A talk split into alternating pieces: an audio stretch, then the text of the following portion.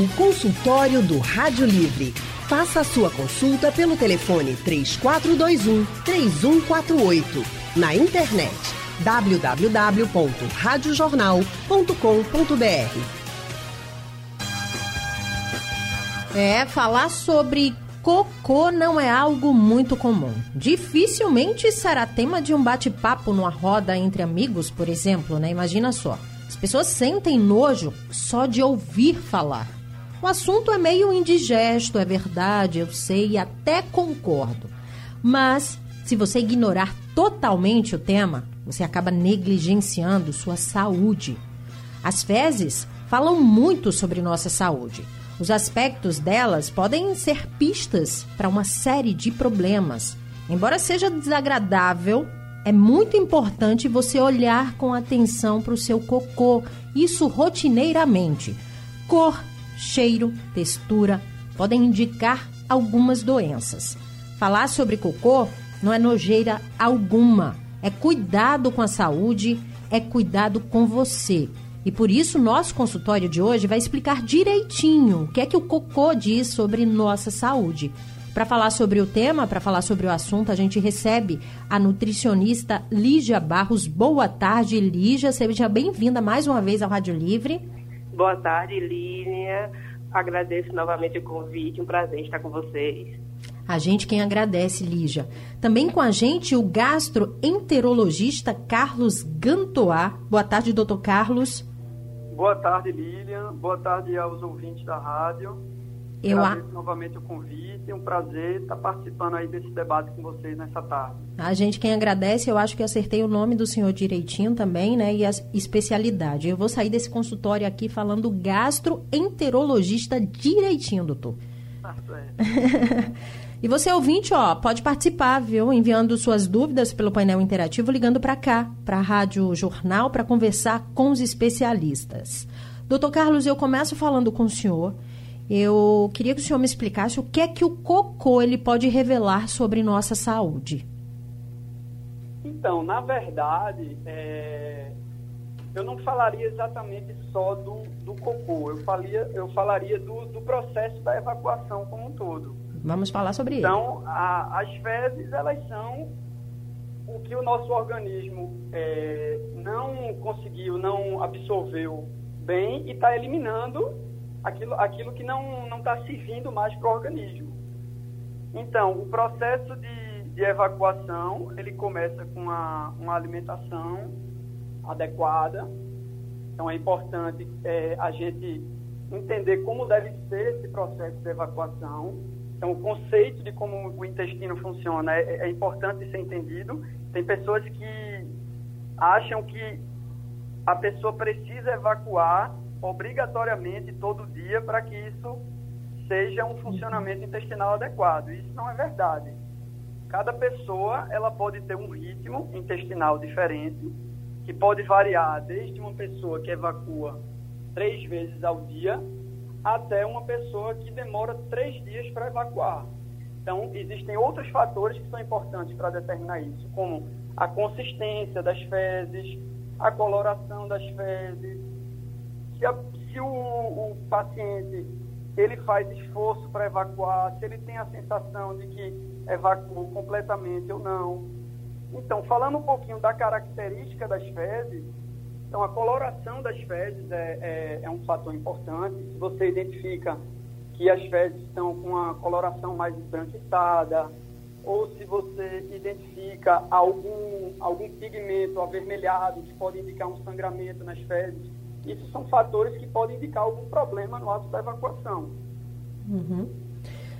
Doutora Lígia, é, o doutor Carlos estava falando em relação à alimentação. Quando a gente fala, ah, é bom para o funcionamento do intestino, para a gente evacuar direitinho, lembra logo das fibras. Elas são realmente fundamentais? Exato, Lília, são sim. É, uma coisa que o doutor Carlos falou, que eu acho que é importante a gente trazer para o lado da alimentação, é que a análise individual daqueles alimentos que fazem né, que ajudam a, a, formação do seu bolo fecal. Então, que alimentos ajudam? Isso é muito individual. A gente, na nossa cultura, por exemplo, tem algumas frutas que é, a gente conhece pelo efeito laxativo. como por exemplo o mamão.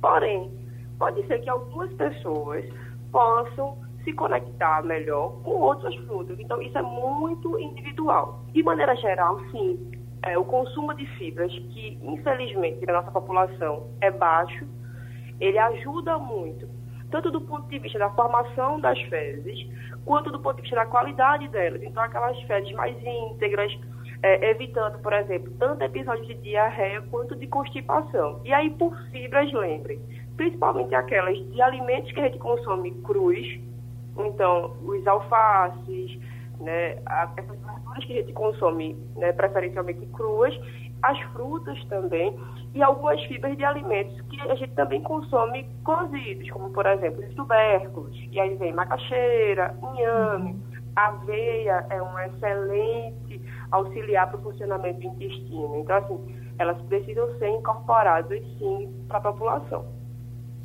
É importante também, né, é, Lígia, é, lembrar da ingestão de água relacionada a essas fibras. A gente, é, para o bom intestino, é, para o intestino funcionar, o bom funcionamento do intestino, esse é o nosso tema do consultório de hoje. Olha, ele pode dizer muita coisa, indicar inclusive algumas doenças. Aqui com a gente, falando sobre o assunto, a nutricionista Lígia Barros, graduada em nutrição pela Universidade Federal de Pernambuco, especialista em nutrição clínica, com formação em alimentação consciente e intuitiva, é pós-graduanda em comportamento alimentar e mestranda em psicologia da saúde na Faculdade Pernambucana de Saúde, onde atua também como tutora do curso de nutrição. Também com a gente, o gastroenterologista Dr. Carlos Gantoá, especialista em gastroenterologia pelo Hospital Universitário Oswaldo Cruz, membro titular da Federação Brasileira de Gastroenterologia e médico gastroenterologista da Gastroclínica Carlos Gantoá. Depois dessa, doutor, eu passei no teste. Tenho certeza não me esbarro mais. Está aprovado. Aprovadíssima. Nota 10, né, doutor? Nota 10. Tá vendo aí que a gente consegue? É só querer? Doutor Carlos, é, eu queria que, que o senhor me explicasse o seguinte, em relação aos aspectos. A gente falou, né, no primeiro momento, o senhor começou falando da consistência é, em relação à coloração. Queria que o senhor falasse ter cor, cheiro, textura. Como é que a gente sabe se está tudo bem diante desses, aspe desses aspectos? Então, só pouco antes, complementando um pouco do que vocês falaram sobre, sobre a importância da água e complementando um pouco o que a doutora Lígia falou sobre a importância das fibras, eu costumo dizer que para o intestino funcionar de uma forma adequada, nós temos um tripé. O primeiro é exatamente o, o, a quantidade de consumo de fibras, já que a fibra ela é responsável por formar o bolo fecal adequado para que venham seus estímulos intestinais para o, o, o, intestino funcionar. Então, o segundo, a segunda perna do tripé é a quantidade de líquidos que a gente ingere, já que esses líquidos eles vão fazer com que o bolo fecal ele não fique tão ressecado. Então, o bolo fecal, sem, sem estar ressecado, ele consegue deslizar mais facilmente no intestino. Uhum. E o terceiro fator muito importante é a, a prática de atividade física, já que a atividade física ela é responsável por estimular os movimentos da, dos músculos abdominais e pélvicos, e isso vai ajudar o, a, a, o, o bolo fecal transitar melhor no intestino até ser eliminado, certo? Uhum. Então, falando um pouquinho da consistência das fezes, existe inclusive uma, uma escala, que se chama escala de Bristol, que ela avalia se as fezes do paciente elas são fezes que tendem a ser de um paciente com constipação ou tendem a ser fezes de um paciente que tem mais caracteristicamente diarreia. Uhum. Então essas fezes elas é, são graduadas em estágios, onde as fezes do paciente constipado ela costuma ser aquelas fezes em bolinhas que a gente chama de fezes em síbalos. Uhum. E as fezes mais líquidas são as fezes do paciente que tem mais diarreia. Então, é, entre a, as fezes líquidas e essas fezes em bolinhas, que a gente chama de síbalos, existem os estágios que vão determinar em que característica de fezes cada paciente está. Perfeito, doutor. Lígia, é, em relação à água, o doutor já fez um, um, um, apanhado aqui, uma explicação muito geral. A gente falando de fibras. Tem muita gente que fala, ah, mas eu como e acabo ficando meu intestino preso. Não dá para ingerir fibras. Como é que ela é tão fundamental se acontece isso comigo? Isso, Lilian. Como o doutor falou, é, a água é o primeiro ponto, pensando nessa tríade. Muitas pessoas chegam com essa queixa em consultório e quando a gente vai avaliar a ingestão de água, ela é muito pequena. E aí, principalmente, né, nesse momento da estação do ano, que a gente está numa estação mais quente, né, saindo da primavera entrando no verão, tende a ter uma sudorese maior, então a ingestão de líquido tem que ser maior. E muitas vezes com o trabalho e outras atividades a gente acaba esquecendo. Então, o primeiro ponto seria observar essa ingestão de água. E a ingestão de fibras, infelizmente, ela está é, muito baixa na nossa população pela ingestão de alimentos processados. Uhum. Então, esses alimentos que a gente consome, é, é, farináceos brancos, então, muito, muito, pão, muito biscoito, são alimentos que têm uma quantidade de fibras menor. Então, essa, é, essa parte é muito importante. Então, muitas muitas vezes a gente até acha que está consumindo uma, uma, quantidade adequada de fibras e não está. E o, o, segundo ponto, que seria o benefício físico da tríade, mas uma outra coisa que eu acho que é bem importante falar, que é observar como é que o alimento se comporta no seu corpo. Uhum. A gente uhum. tem né, alimentos que funcionam melhor para cada pessoa. Então, algumas fibras podem, né, como eu falei anteriormente, do efeito laxativo do mamão, que em geral é bem difundido na nossa população. Mas tem pessoas que reagem melhor com aveia. Então, observar que tipo de fibras eu consigo consumir, né? E que me fazem bem de fato, que eu vejo que elas auxiliam o meu intestino a funcionar. Doutor, é, fezes com sangue, o cocô com sangue, é sempre um sinal de alerta? Então, normalmente, sim, não é assim, não é normal você apresentar sangramento nas fezes. Porém, um fator importante é, a respeito do sangramento nas fezes é o, você apanhar direitinho o histórico do que o paciente vai relatar e de como isso está ocorrendo. Então, por exemplo, se você tem um paciente jovem um paciente com relato de constipação, um paciente com relato de esforço evacuatório e um paciente que relata que percebeu essa, é, esse sangramento nas fezes após uma evacuação com esforço, é, isso leva é, o médico a entender, tanto pelo fato da idade, como pelo, pelas características do histórico, de que esse sangramento ele pode estar associado a uma doença benigna, como um, uma fissura anal, como um botão hemorroidário que pode se formar em pacientes constipados. Uhum. Agora, se você tem um paciente com mais idade, ou seja, acima dos 50 anos, um paciente que relata sangramento é, ao evacuar, não associado a esforço, ou que esse, esse relato de sangramento ele vem acompanhado de alguma dor, de perda de peso, de uma anemia em algum exame laboratorial que você avalie. Ou seja, esses são sintomas que a gente chama de alarme, sintomas de alarme para a possibilidade de alguma doença mais séria. Então, nesses pacientes, você tem que redobrar o seu cuidado e avaliar direitinho a possibilidade de alguma doença mais séria. Entendi. Lígia, comer. A pessoa come e corre já para o banheiro. É normal? Veja, é, o hábito intestinal ele é variável. Vai depender de como isso se dá. Em geral, é importante observar a sujeição fecal. Uma coisa que acontece muito na nossa população é que as pessoas geralmente dizem que são constipadas. Então, tem prisão de ventre, mas geralmente quando tem a vontade de ir ao banheiro, elas não vão.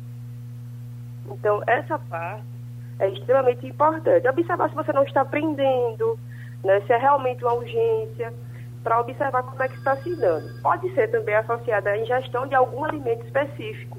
Então é por uhum. isso que eu uhum. volto à, importância da análise, do que é que, como é que seu corpo reage ao que você consome. Então é importante ponderar essas duas questões. Tem ouvinte aqui para participar com a gente, mandou mensagem pelo painel interativo Iraquitan. Ele diz o seguinte: boa tarde, doutor Carlos. Eu queria saber por que, quando eu deixo de fazer minhas atividades físicas, eu não defeco diariamente. E acaba mandando um beijo também para as filhas deles aqui, a Iana e a Ilana. Iraquitã do Engenho do Meio, doutor Carlos. Boa tarde, Iraquitã. Então, voltando um pouquinho para o que eu falei sobre o tripé, a atividade física, ela faz, ela é um dos pés desse tripé. Então, a atividade física, é responsável, como eu falei, por estimular os movimentos do, dos músculos abdominais e pélvicos, e esses movimentos vão ser os responsáveis por empurrar o bolo fecal até o final do intestino para que você tenha uma, uma evacuação adequada. Então, a atividade física, de fato, ela é fundamental. Agora, também lembrando o que eu falei um pouco antes, o fato de você não evacuar todos os dias não quer dizer que isso seja um problema. Cada pessoa tem o seu ritmo de evacuação. Então, se você não evacuar todos os dias, mas quando você for evacuar, você tiver uma evacuação com fezes de consistência normal, sem esforço evacuatório, com a sensação de que eliminou as fezes por completo, isso não é um problema. Entendeu? Então, a atividade física é fundamental para o estímulo do, dos movimentos, dos reflexos gastrocólicos no, no, no funcionamento do intestino, e por isso é tão importante nós fazermos atividade física. Boa. Doutor Carlos, tem ouvinte também e doutora Lígia aqui para participar com a gente, é o Carlos, de Jardim Atlântico. Carlos, boa tarde. Boa tarde, Lília. Boa tarde, doutor Carlos e doutora Lígia. Lília, é, antes de mais nada, eu assisti a, a semana passada os programas de vocês sobre gentileza e eu agradeço a você, a Leandro, a Val, a Anne, a, a todos os médicos que participam, porque a gentileza é muito grande, viu? A gente quem agradece, Carlos. Obrigada. Doutores, é, me diga uma coisa. A fezes, quando ela vem com a cor diferente, isso tem a ver com a alimentação ou, ou não?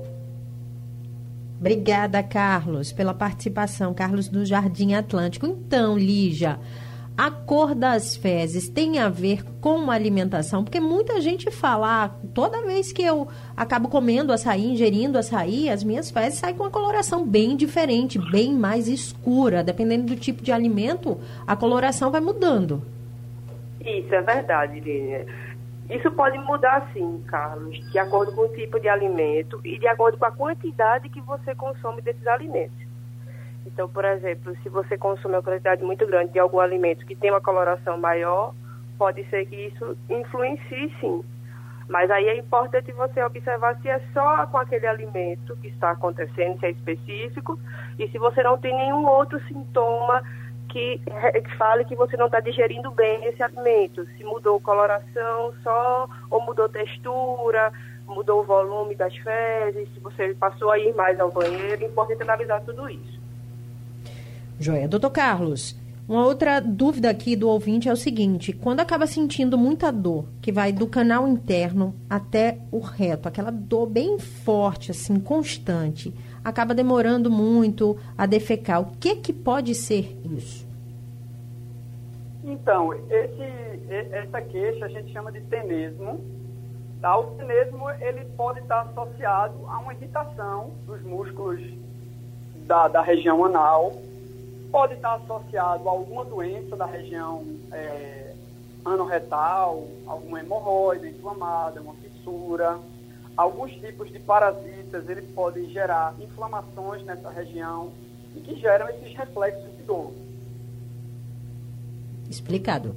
Tem outra pergunta aqui do Geraldo, Geraldo do Recife. Boa tarde, Lília. Boa tarde, doutores. Uma ótima tarde, Geraldo, para você. Ele quer fazer uma pergunta e diz que não é para ele, é para a esposa dele, que ela é diabética e tem muita dificuldade para defecar. Então, quando ela vai, doutor, é, fazer o cocô, ela, ele diz que o cocô sai ralo e que ela disse a ele que também tem ameba. Doutor, isso contribui para ela fazer o cocô ralo ou não?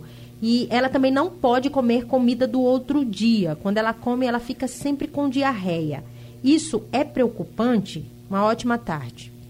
Então, normalmente o paciente diabético principalmente se ele não tiver com os níveis glicêmicos muito bem controlados, ele tende a ter até o contrário, que é uma constipação. A gente chama de gastroparesia. Então, tem uma lentificação dos movimentos do intestino que podem ser responsáveis por desencadear uma constipação.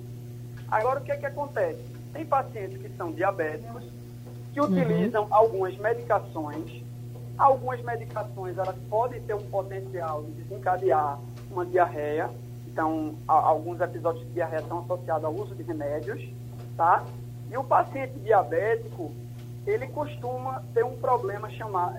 É, é muito comum nós vermos no paciente diabético um problema chamado disbiose, que nada mais é do que um desequilíbrio na flora intestinal.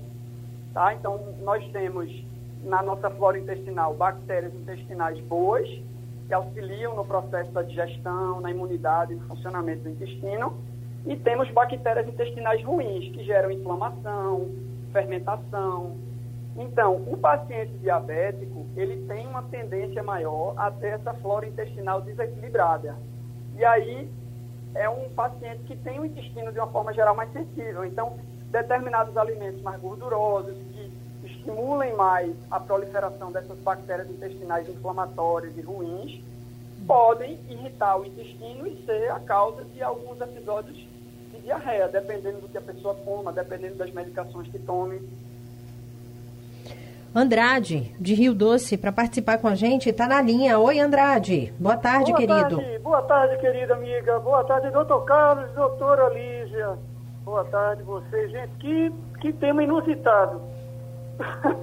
e, importante, né, Andrade? É, exato, é difícil você ver alguém falando sobre fezes, sobre dejeto, entendeu?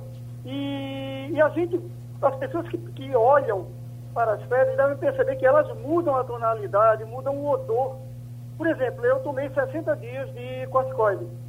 Adquiri, fiz a bondade de adquirir uma chikungunya e me passaram esse tratamento. E a tonalidade das minhas fezes mudaram totalmente no transcorrer desse tratamento.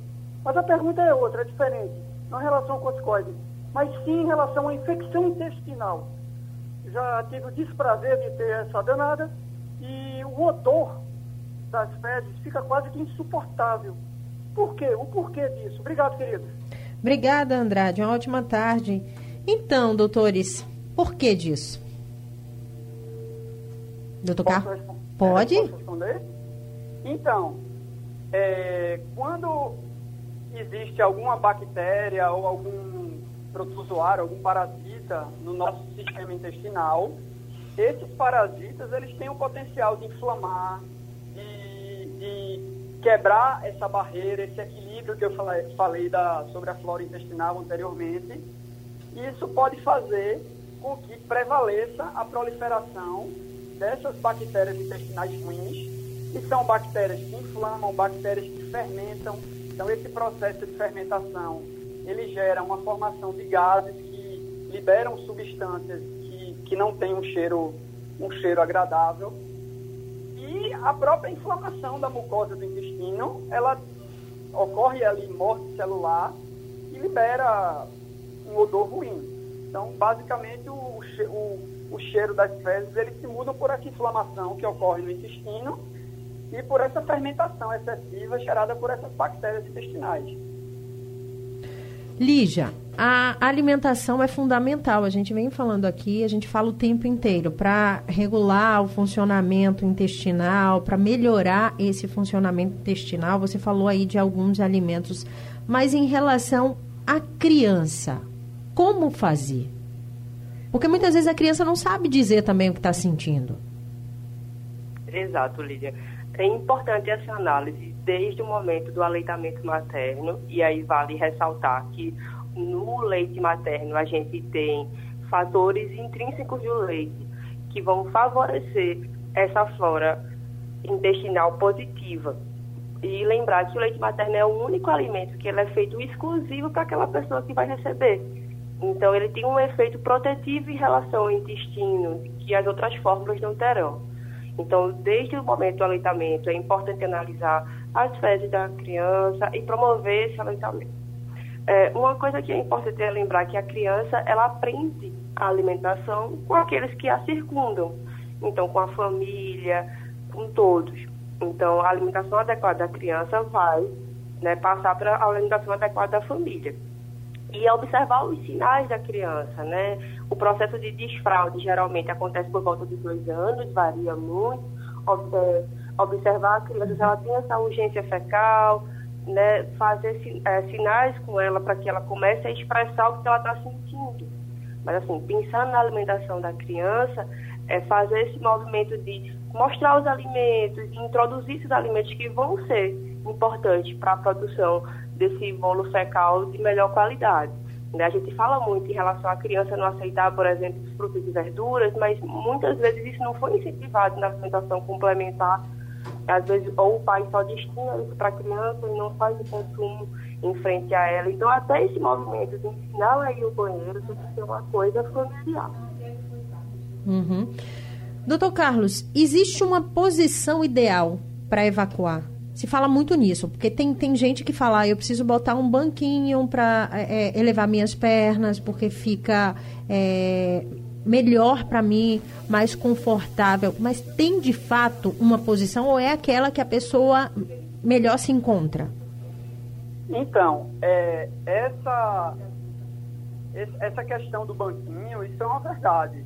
Na verdade, quando a gente eleva um pouco os nossos membros inferiores, é, isso favorece um determinado ângulo que a gente tem na região anorretal, que facilita a, a descida do, do bolo fecal, do cocô, durante o ato evacuatório.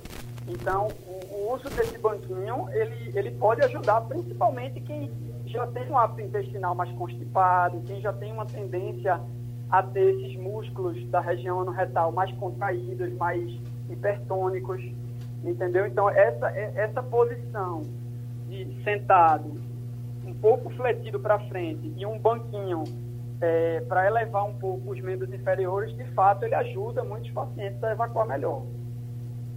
Perfeito. Lígia, em relação à alimentação, muita gente a, acaba ingerindo certos alimentos, não cai bem, você começa a ficar meio que inchado, né? O pessoal fala, ah, eu tô, tô meio que, que empanzinado, começa a ficar cheio de gases. Qual o reflexo disso tudo? Isso, veja, é, isso está falando porque, da digestão para aquele alimento, né? É, porque assim, começa a ficar cheio de gases, mas tem dificuldade a partir daquele momento para evacuar. Exato. É, muitas e muitas vezes é um alimento que tem uma digestão mais dificultada. É muito comum a gente ouvir esse relato quando as pessoas consomem aquelas preparações mais gordurosas, né? Por exemplo, acontece muito quando você come, algumas pessoas relatam dobradinha, feijoada, de alimentos que têm é, uma grande quantidade de gordura, né? E pensar no nosso clima, então a gente tem um clima que não é muito favorável à digestão desse tipo de alimento. Então, isso pode impactar também em relação à ingestão de líquido. Então, se uma pessoa que não ingeria muito líquido, foi naquele dia, consumiu aquela refeição super pesada, que não caiu muito bem, e aí ela já vinha né, com uma ingestão pequena, isso pode gerar uma constipação. E aí o ideal é que ela faça alguns líquidos que auxiliem esse processo digestório. Então ela pode fazer uso de chás, né, alguns sucos mais digestivos, por exemplo, as frutas mais cítricas, né, laranja, abacaxi, que vão auxiliar nesse processo. Doutor Carlos, é, as pessoas, quando a gente fala ah, é, sobre o cocô, você tem que olhar para o seu cocô. Aí muita gente fala, ah, vou olhar não, quero nem saber, tenho nojo disso, mas como a gente tem falado o consultório todo, eles revelam muito, muito sobre a nossa saúde. Então é importante essa vigilância, né?